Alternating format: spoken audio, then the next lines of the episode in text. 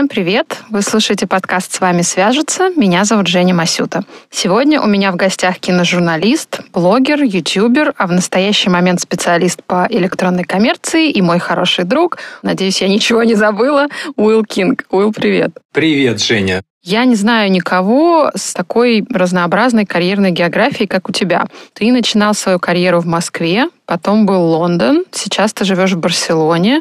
Расскажи, пожалуйста, как так получилось? Повезло. Москва получилась потому, что я, собственно, пошел в школу в России, и там я вырос, и начал работать, соответственно, на родине.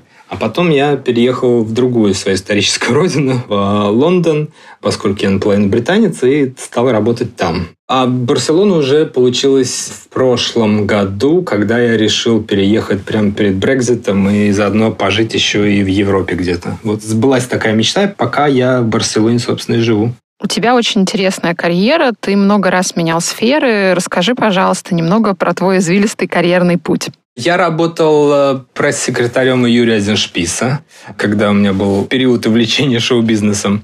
Это было очень здорово и весело, но было мало денег, как в любом, наверное, шальном пиаре начала 2000-х. И потом я попал все-таки на телевидение, на ТНТ. И там я работал сначала в отделе внеэфирного промоушена, был редактором, а потом э, попал в продакшн и уже занимался адаптированием американских сценариев, переводом и адаптированием на русский язык. В частности, мы запускали там «Счастливы вместе» ситком.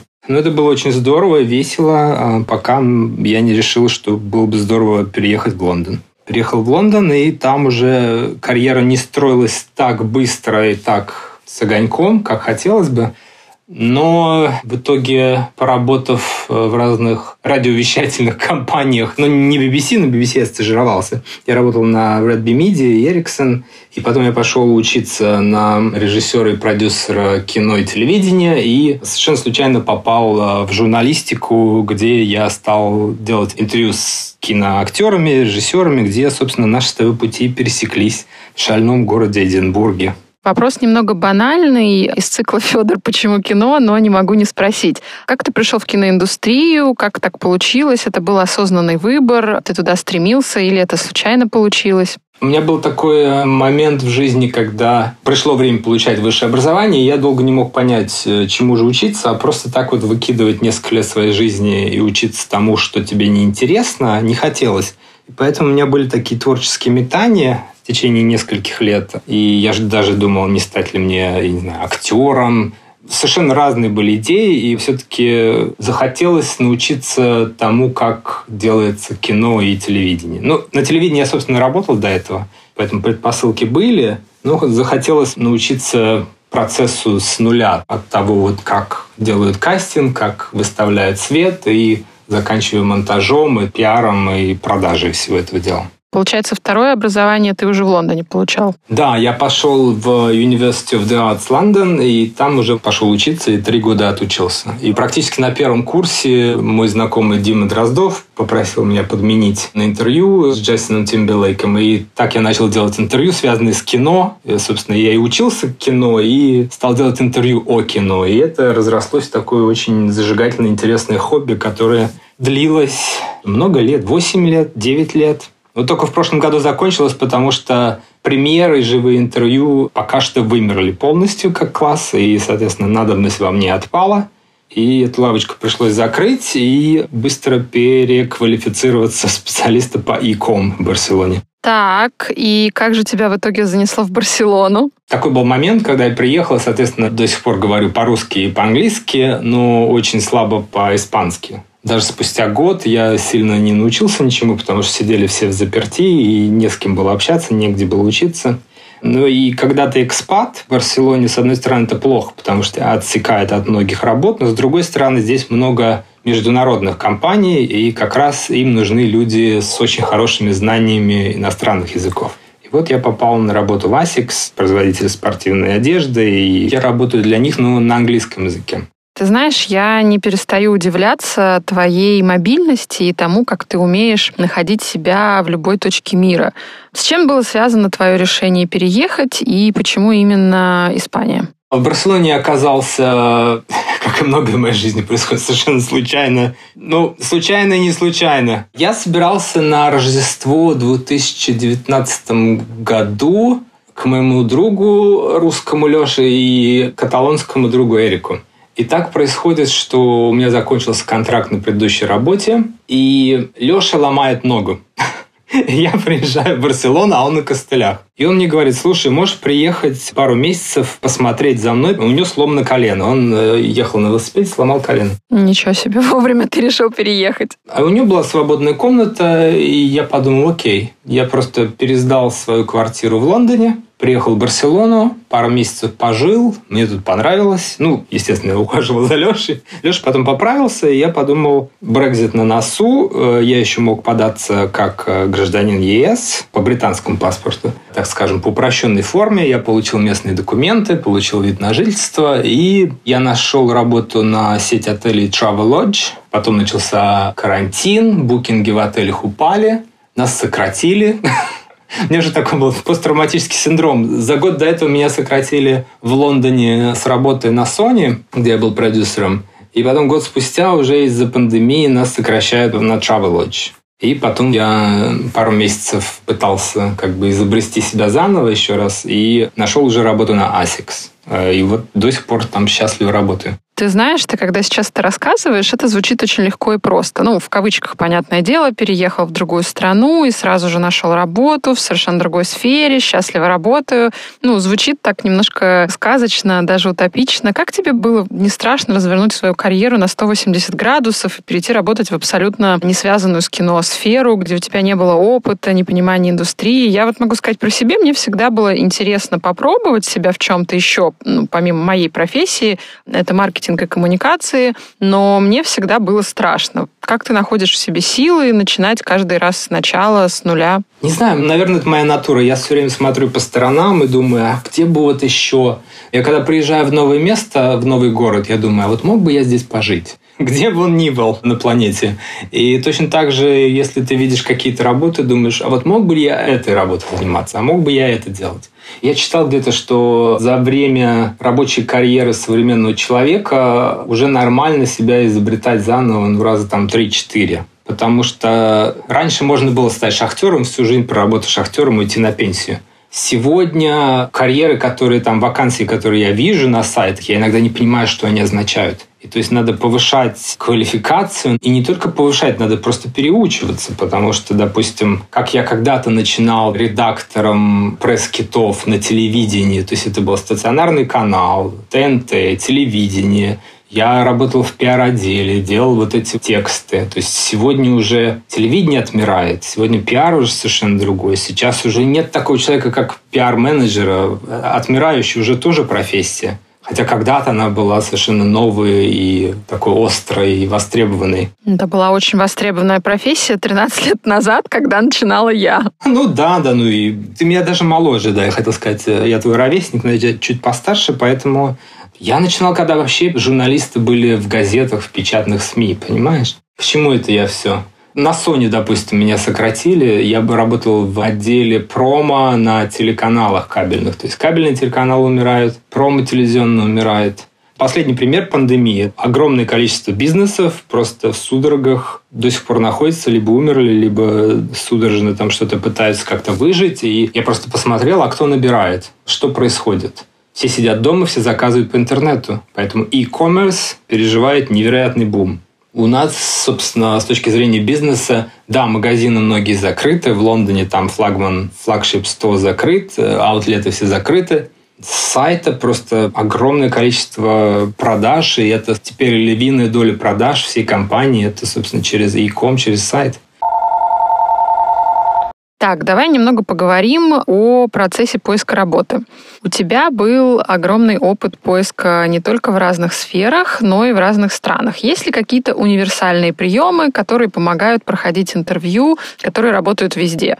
Как себя надо вести, что говорить, что не говорить? Ты пользуешься какими-то приемами? Есть такие элементарные вещи. Это быть уверенным в себе, хотя бы казаться быть уверенным в себе. Репетировать. Я перед каждым интервью репетирую просто какие-то вещи. Перед тем, как я сажусь на камеру делать интервью с актером, я сначала все вопросы записываю на iPad, я их проговариваю. Если я спотыкаюсь, я как-то меняю фразы, чтобы они четко, красиво звучали. И точно так же я подхожу к собеседованию на работу. Я выписываю приблизительные вопросы, я их проговариваю, сам себе отвечаю, репетирую, делаю вот эти заготовки, потому что все равно, в принципе, более-менее ты знаешь, что у тебя могут спросить. Ваши лучшие стороны, ваши худшие стороны, Приведите пример, когда вы показали какой-то отменный сервис или, я не знаю, удачу, и какая ваша неудача. Ну, все равно ты примерно знаешь, и можно заготовить какие-то такие эскизы, как это говорят актеры. Этюды? Неважно, забыл. Есть какие-то такие заготовки, которые могут в любой ситуации пригодиться, и я, собственно, их использую. Во-вторых, язык жестов, открытые жесты, руки, запястья, ты их показываешь, ты улыбаешься. Всем надо улыбаться, особенно русским. Мне как-то сказала одна преподавательница Беверли по актерскому мастерству, она говорит, ты мало улыбаешься. Ты приходи, сразу улыбнись и заговори первым. Это людей привлекает. Даже вот такая малая вещь, как улыбка и просто вот какое-то рукопожатие крепкое, это уже меняет дело во многих ситуациях. Вот тут я с тобой полностью согласна. К сожалению, это наша такая натура, или, если хочешь, культурная особенность. Мы, русские люди, вообще очень э, неулыбчивые. Ну, или если мы улыбаемся, знаешь, то лучше бы, в общем-то, не улыбались.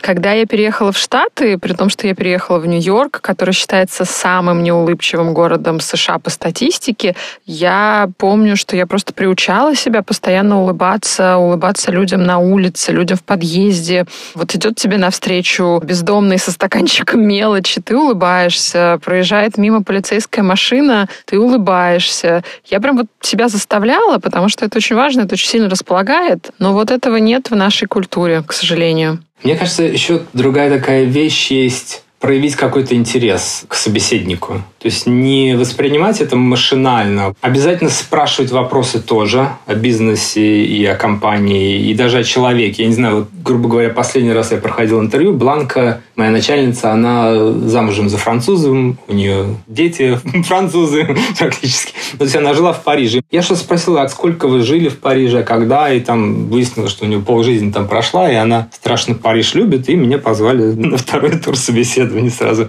Ну, может быть, и не поэтому. Может быть, потому что я хорошо себя проявил э, в других частях интервью, но тот факт, что меня взяли на работу, отсеяв там другие десятки людей, при том, что у меня особенно большого опыта в e-commerce нет, ну, мне кажется, о многом тоже говорит. Да, уверенно себя держаться, улыбаться. Если что-то не знаешь, придумывай на ходу. Да, согласна. Очень важно проявлять интерес к собеседнику. И ты знаешь, мне кажется, тут не важно, собеседование это или нет. Э, поделюсь немного своим опытом. Я искала работу довольно долго, почти в 6 месяцев, и в какой-то момент я решила понять для себя, что я делаю не так, э, и пришла на консультацию к карьерному коучу здесь, в Нью-Йорке. Спойлер, все делала так. Просто в Нью-Йорке это занимает какое-то сумасшедшее количество времени. Она мне сказала такую вещь, когда мы приходим на собеседование, мы, как правило, волнуемся и хотим про себя рассказать все самое интересное. В итоге это превращается в такой монолог. Я получил такое-то образование. Я работал на таких-то профессиях. У меня такие-то сертификаты и премии. Я еще могу вот это, вот это и вот это. И, короче, это получается такой я, я, я, я, я.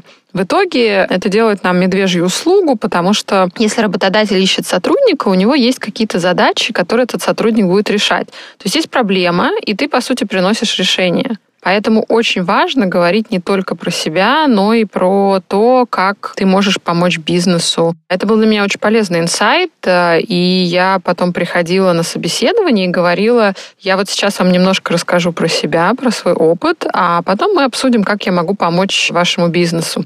И ты знаешь, с этого момента, с того, как диалог стал двусторонним, это был уже совершенно другой разговор. Во-первых, тебя уже по-другому воспринимают, а во-вторых, э, это уже более такая партнерская партнерская беседа, нежели собеседование.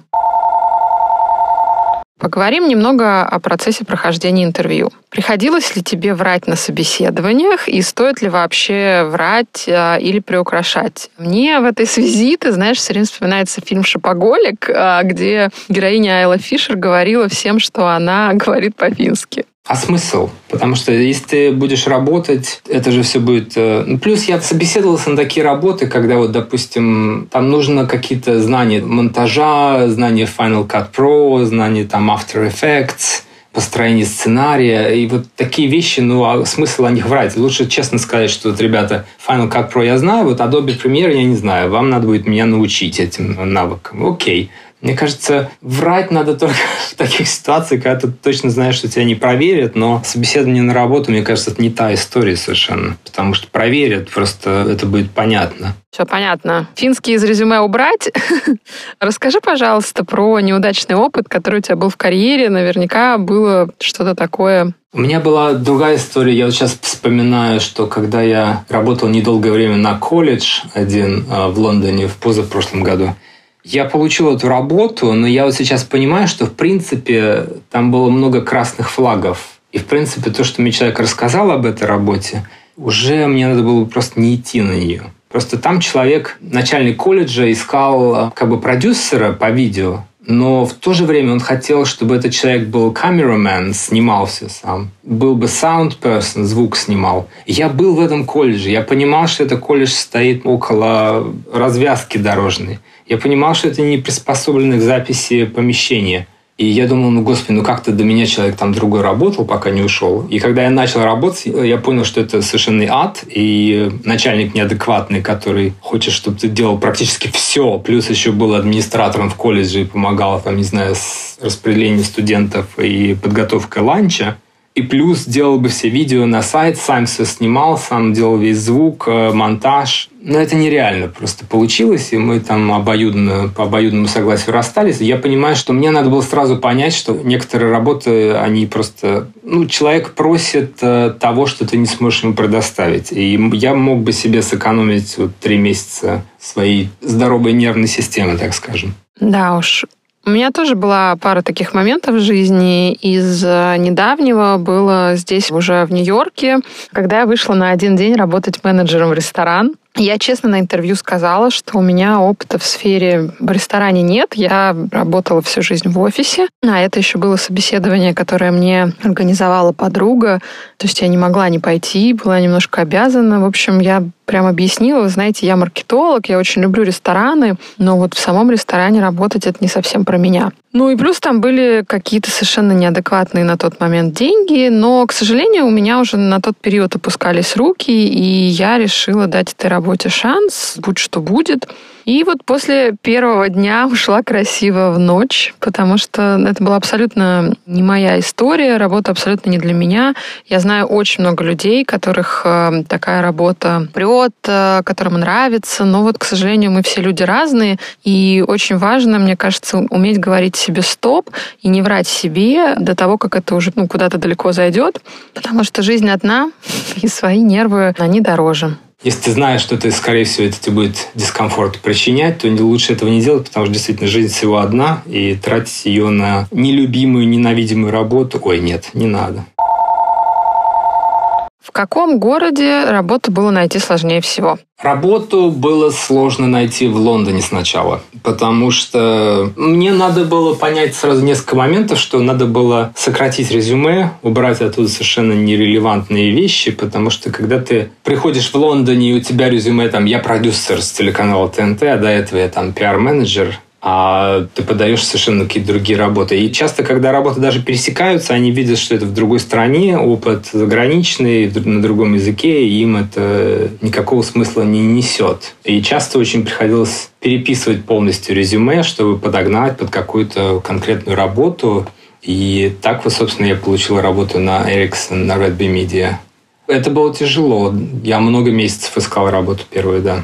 И я успел там поработать и официантом, и журналистом-фрилансером тоже, но таким печатным журналистом на иммигрантские газеты. Вот это было в моей жизни, это было тяжко. Да, ты знаешь, я тоже это заметила, особенно когда в прошлом в России сама просматривала резюме, люди пишут все, начиная с работы аниматором в летнем лагере, консультантом в магазине Zara, потом менеджер по продажам в автомобильном представительстве, а сейчас я претендую на звание главного бухгалтера. И я тоже столкнулась во время поисков работы с тем, что мне приходилось свое резюме под каждую конкретную вакансию подгонять, ну, то есть делать так, что мои скиллы и опыт подходили под вакансию, это была, ты знаешь, целая история. Бывает, что квалификации не хватает, а приходилось ли тебе сталкиваться с тем, что ты для чего-то overqualified? Это вот как я нашел работу в Барселоне точно так же, потому что мне пришлось вообще перерезать, что-то убрать. К слову о том, о вранье в резюме, мне наоборот приходилось его отуплять. Вместо продюсера в Sony Pictures я становился, я не знаю, там, ассистентом по букированию станций рабочих. Для многих работ ты становишься overqualified. Тебя не возьмут на какие-то там entry-level jobs, если у тебя там супер-пупер резюме. И мне знакомая одна говорила, да, что типа тебе надо сильно очень отупить резюме, чтобы найти работу в Барселоне, потому что ну, просто другие работы, другая специфика. И, ну, сработало. Ты знаешь, мне пришла в голову вакансия специалист по отуплению резюме. Перепишу ваше резюме с менеджера до уверенного новичка или до неуверенного новичка. Слушай, это был бы востребованным человеком был бы этот специалист, потому что я уверен, многие люди ищут новые работы.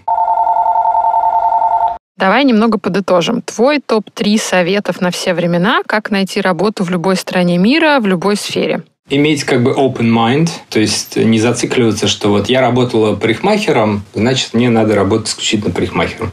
Надо подумать и оценить местный рынок, и вообще посмотреть, что там. Ну, просто пойти на сайты и посмотреть, какие вакансии доступны, и подумать, а вот на какие вакансии я бы мог податься из этих. То есть иметь open mind. Во-вторых, не сдаваться и упорством обладать, потому что надо часто подавать каждый день. У меня была как-то цель пока я два месяца искал работу, я просыпался, у меня была задача каждый день подать от 5 до 10 вакансий. Ты знаешь, что очень перекликается с моим личным опытом. Я в день откликалась на 30-50 вакансий каждый день, и я тратила на это 3-4 часа, то есть это была как э, самая настоящая работа по поиску работы. Слушай, ну это Нью-Йорк, понимаешь, у нас тут Барселона, это село, это 4 миллиона человек. Мне кажется, сейчас надо еще искать на разных совершенно платформах. Смотреть не только на сайты, а на приложения, на Твиттере, на комьюнити в Фейсбуке. Я тут недавно подавался на Amazon. Точно так же я на ASICS попал. Я сидел на сайтах о работе определенных, но потом я решил просто вбить в Google English Speaking Joe Barcelona. И вот выпала вакансия с сайта ASICS основного. Think outside of the box, да. Всегда будьте готовы что-то такое необычное сделать, и очень часто это приносит плоды. Ну и напоследок э, расскажи, пожалуйста, самую необычную историю рабочую или связанную с работой. Слушай, ну я работал актером массовки несколько лет в Лондоне. Это такие необычные работы. Ой, сейчас выходит фильм как раз «Айнбак» с Бенедиктом Камбербачем. И вот это было очень смешно, потому что я за две недели до этого делал с ним интервью как журналист. И, но он знает, что я из России. И потом я прихожу на съемочную площадку, и нам надо снимать американское посольство.